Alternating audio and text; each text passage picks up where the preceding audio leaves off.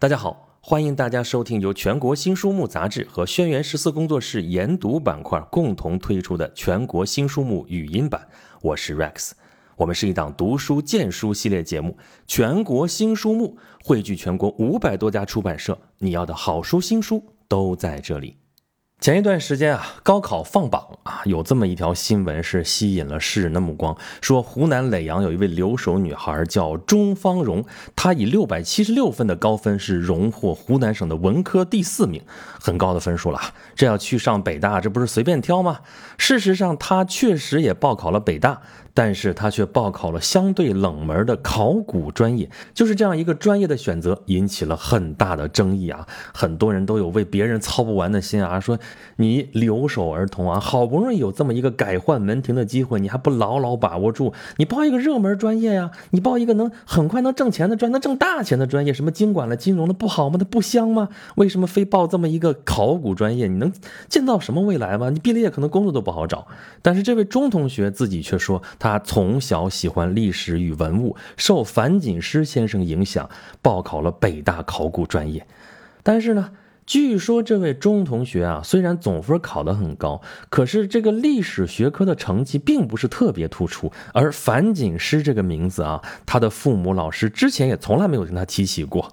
而钟同学却说啊，这位樊锦诗先生是他的偶像啊，扎根敦煌几十年。从去年樊锦诗获得文物保护杰出贡献者国家荣誉称号的时候，他就开始关注他了。那么这个事件的后续发展非常的令人暖心啊！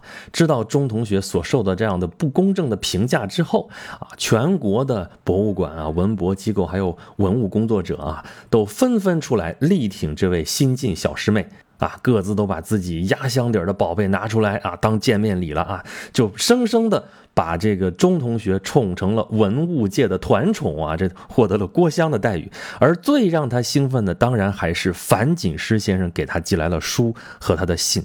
在信中，这位考古界的大师姐向小师妹表达了深切的勉励，而他亲笔签名的这本书，就是译林出版社出版的他的口述自传《我心归处是敦煌》，樊锦诗自述。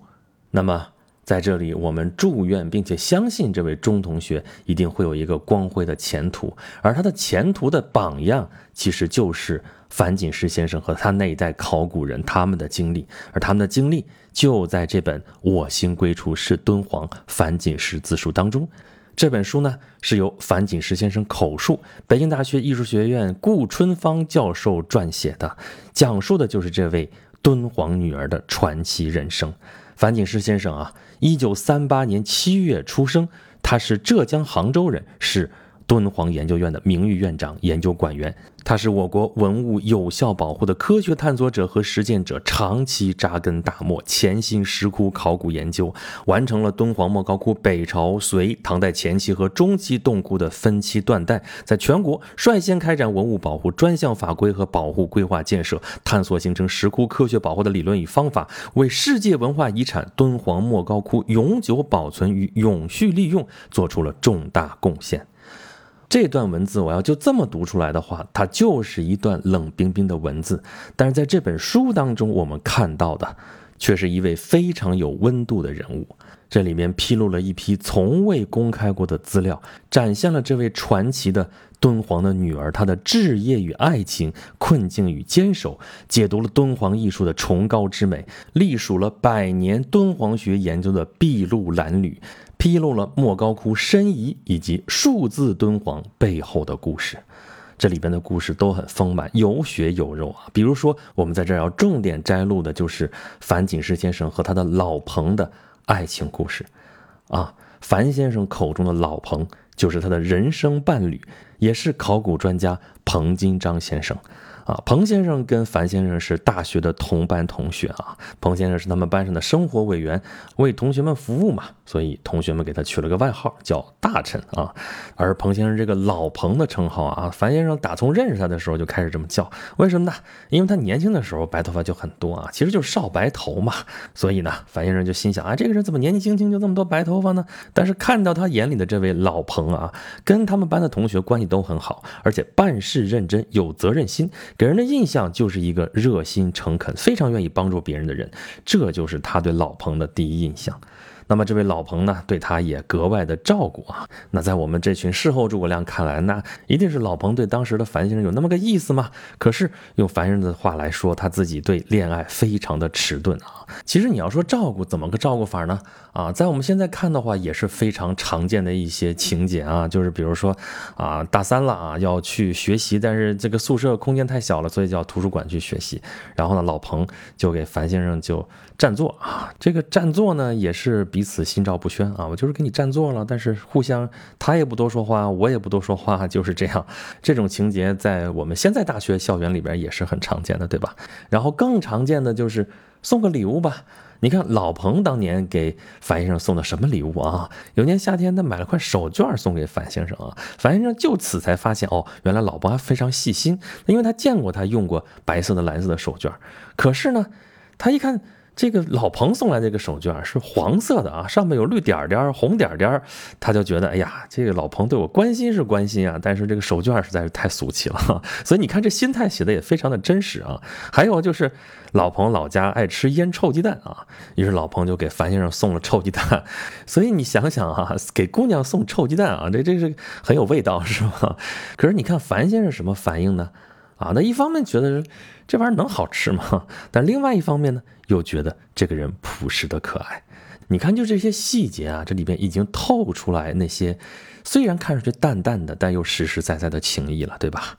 那么就是在这样一来二去之下，啊，老彭突然有一天提出来说：“我想带你去我大哥家。”啊，去他大哥家这个事情意义非凡啊，对两个人来说意义都非凡。为什么呢？因为那个年代啊，六十年代啊，女孩子不能随便去人家家里的嘛。但是呢，老彭提出来带樊先生回家啊，樊先生就知道啊老彭的心意了啊。其实那个时候他们俩还不能算是正式谈恋爱了，但是有这么一回事的话，那基本上也就是那么回事了，对吧？而且你看啊，跟老彭回的是哪儿啊？是老彭的大哥家。樊先生也是这次才知道啊，老彭在北京一直是和他大哥生活在一起的。他这位大哥真正是长兄如父啊，老彭实际上是他大哥拉扯大的啊。他大哥大他五岁，念过师范学校，抗战的时候就参加了革命啊。退休前是建设部的一个司长。二零一五年九月份的时候啊，他这位大哥还参加了纪念抗战胜利七十周年的这个阅兵式，在抗战老同志的乘车方队当中啊，所以你知道这是抗战老兵了啊。那么大哥参加革命之后调到保定工作，就把老彭带到保定上学；调到北京之后又带他到了北京。那老彭上的是北京四中，这是北京最好的中学吧？然后又出钱出力培养他，一直让他念到大学，那读的是北大，这也是最好的。大学了，对吧？所以对这位大哥啊，老彭一直是非常感激啊，所以学习非常下功夫啊，做事也非常认真，成绩也很好啊。那么带樊先生到他大哥家，这相当于见家长了，就是对吧？那说明这两个人。关系越加的不一般，那两个人相处也是很有意思啊。比如说有回他们去香山玩啊，北京爬香山嘛，到香山鬼见愁啊，香山的顶上，樊先生实在是口渴的厉害啊，老彭就去找水，估计是买不到水吧，就买了点啤酒回来啊。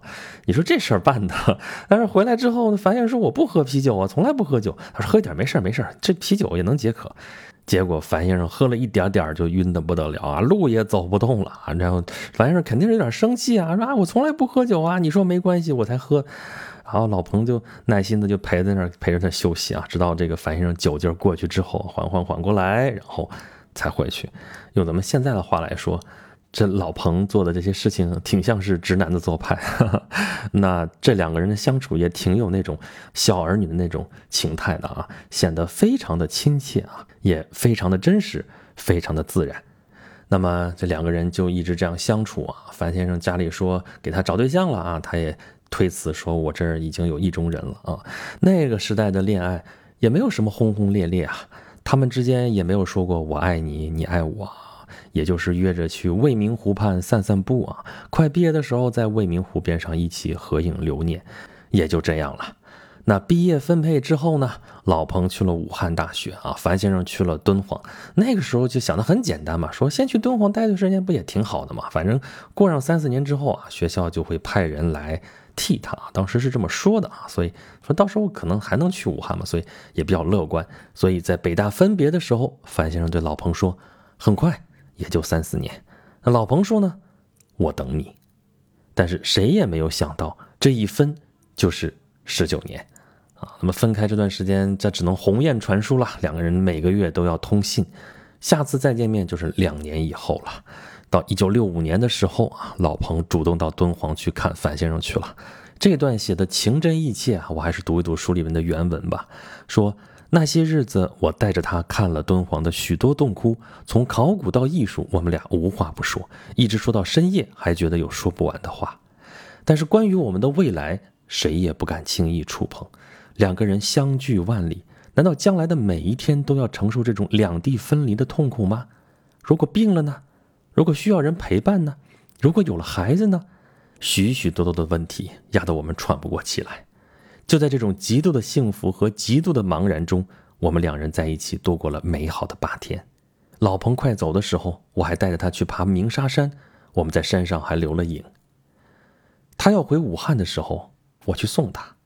老彭拉起我的手，轻轻地对我说了一句：“我等着你。”我流泪了，我知道这句话的分量，我就一直怔怔地看着汽车开走，前方是他的路，背后是我的路。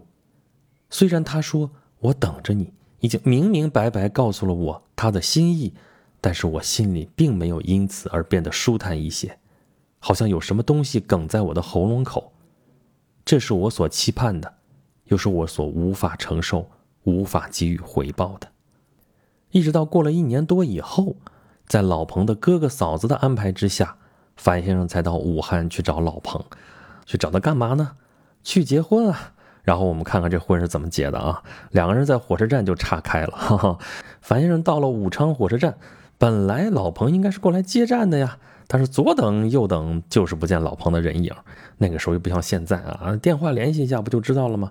没有啊，樊先生就很害怕，也很担心啊啊，老彭是不是发生什么事儿了？心想不能继续等下去了，于是他决定步行去武大。我们现在可以算一下啊，从武昌火车站到武汉大学有多远啊？他从大东门摸到武汉大学就这么走啊，走了很长的路，终于看到了写着武汉大学那几个字的那个牌楼啊。武大这个牌楼很著名啊，是武大的标志嘛，对吧？进了校门之后，一路打听到了老彭的宿舍，结果不在啊。老彭还是去了，去火车站了，但是他们两个人走差了，那他也进不去啊，在宿舍门口等着。南方啊，这时候是一月份啊，南方是没有暖气的，所以我们一直说南方冬天的时候比北方还要冷哦，冷得哆哆嗦嗦的。然后等了好久，老彭满身大汗的回来了哈，那赶紧进屋啊。进屋了之后，发现屋里跟外边一样冷，于是就钻到被窝里边抱个热水杯子啊，就这边一边生气一边打哆嗦啊。然后老彭就一个劲儿安慰他啊，说我去车站接你了，没接到啊，也是着急啊，怎么怎么着的。但不管怎么说，两个人终于是到一块儿了啊！俩人这婚结的也真是够狼狈的啊！我们看看书里后边怎么写的啊？说当时武大的青年教师是两个人一间宿舍，和老彭合住的那位同事当晚把房间让了出来，给我们俩当新房。结婚要买的新床单、新被子都是老彭张罗。武大的同事还送给了我们毛主席语录、杯子什么的作为结婚礼物。我们买了糖果、茶叶、香烟招待同事们。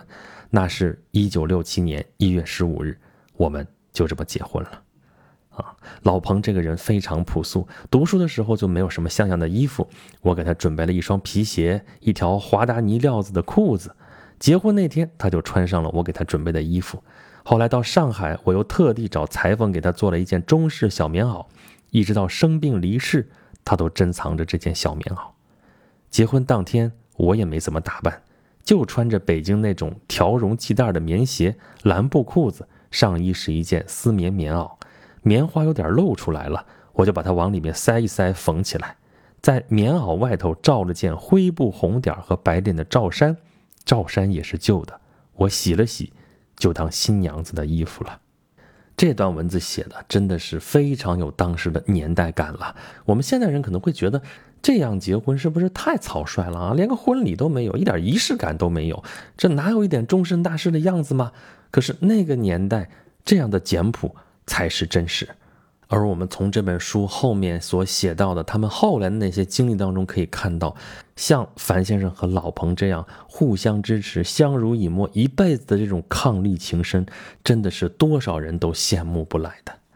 那么书中这种真情实感、真实的细节，俯拾即是。如果大家想了解更多有关于这位敦煌的女儿樊锦诗先生和他为之奉献了一辈子的敦煌背后有多少静静流淌的故事的话，欢迎大家阅读这本书《我心归处是敦煌》，樊锦诗自述。好了，感谢大家收听由全国新书目杂志和轩辕十四工作室研读板块共同推出的全国新书目语音版，我是 Rex。我们是一档读书荐书系列节目，全国新书目汇聚全国五百多家出版社，你要的好书新书都在这里。如果大家想要获取更多好书新书的资讯，以及对本节目有什么好的建议和想法，欢迎大家关注微信公众号“全国新书目”，留下您宝贵的反馈。我们下期再见。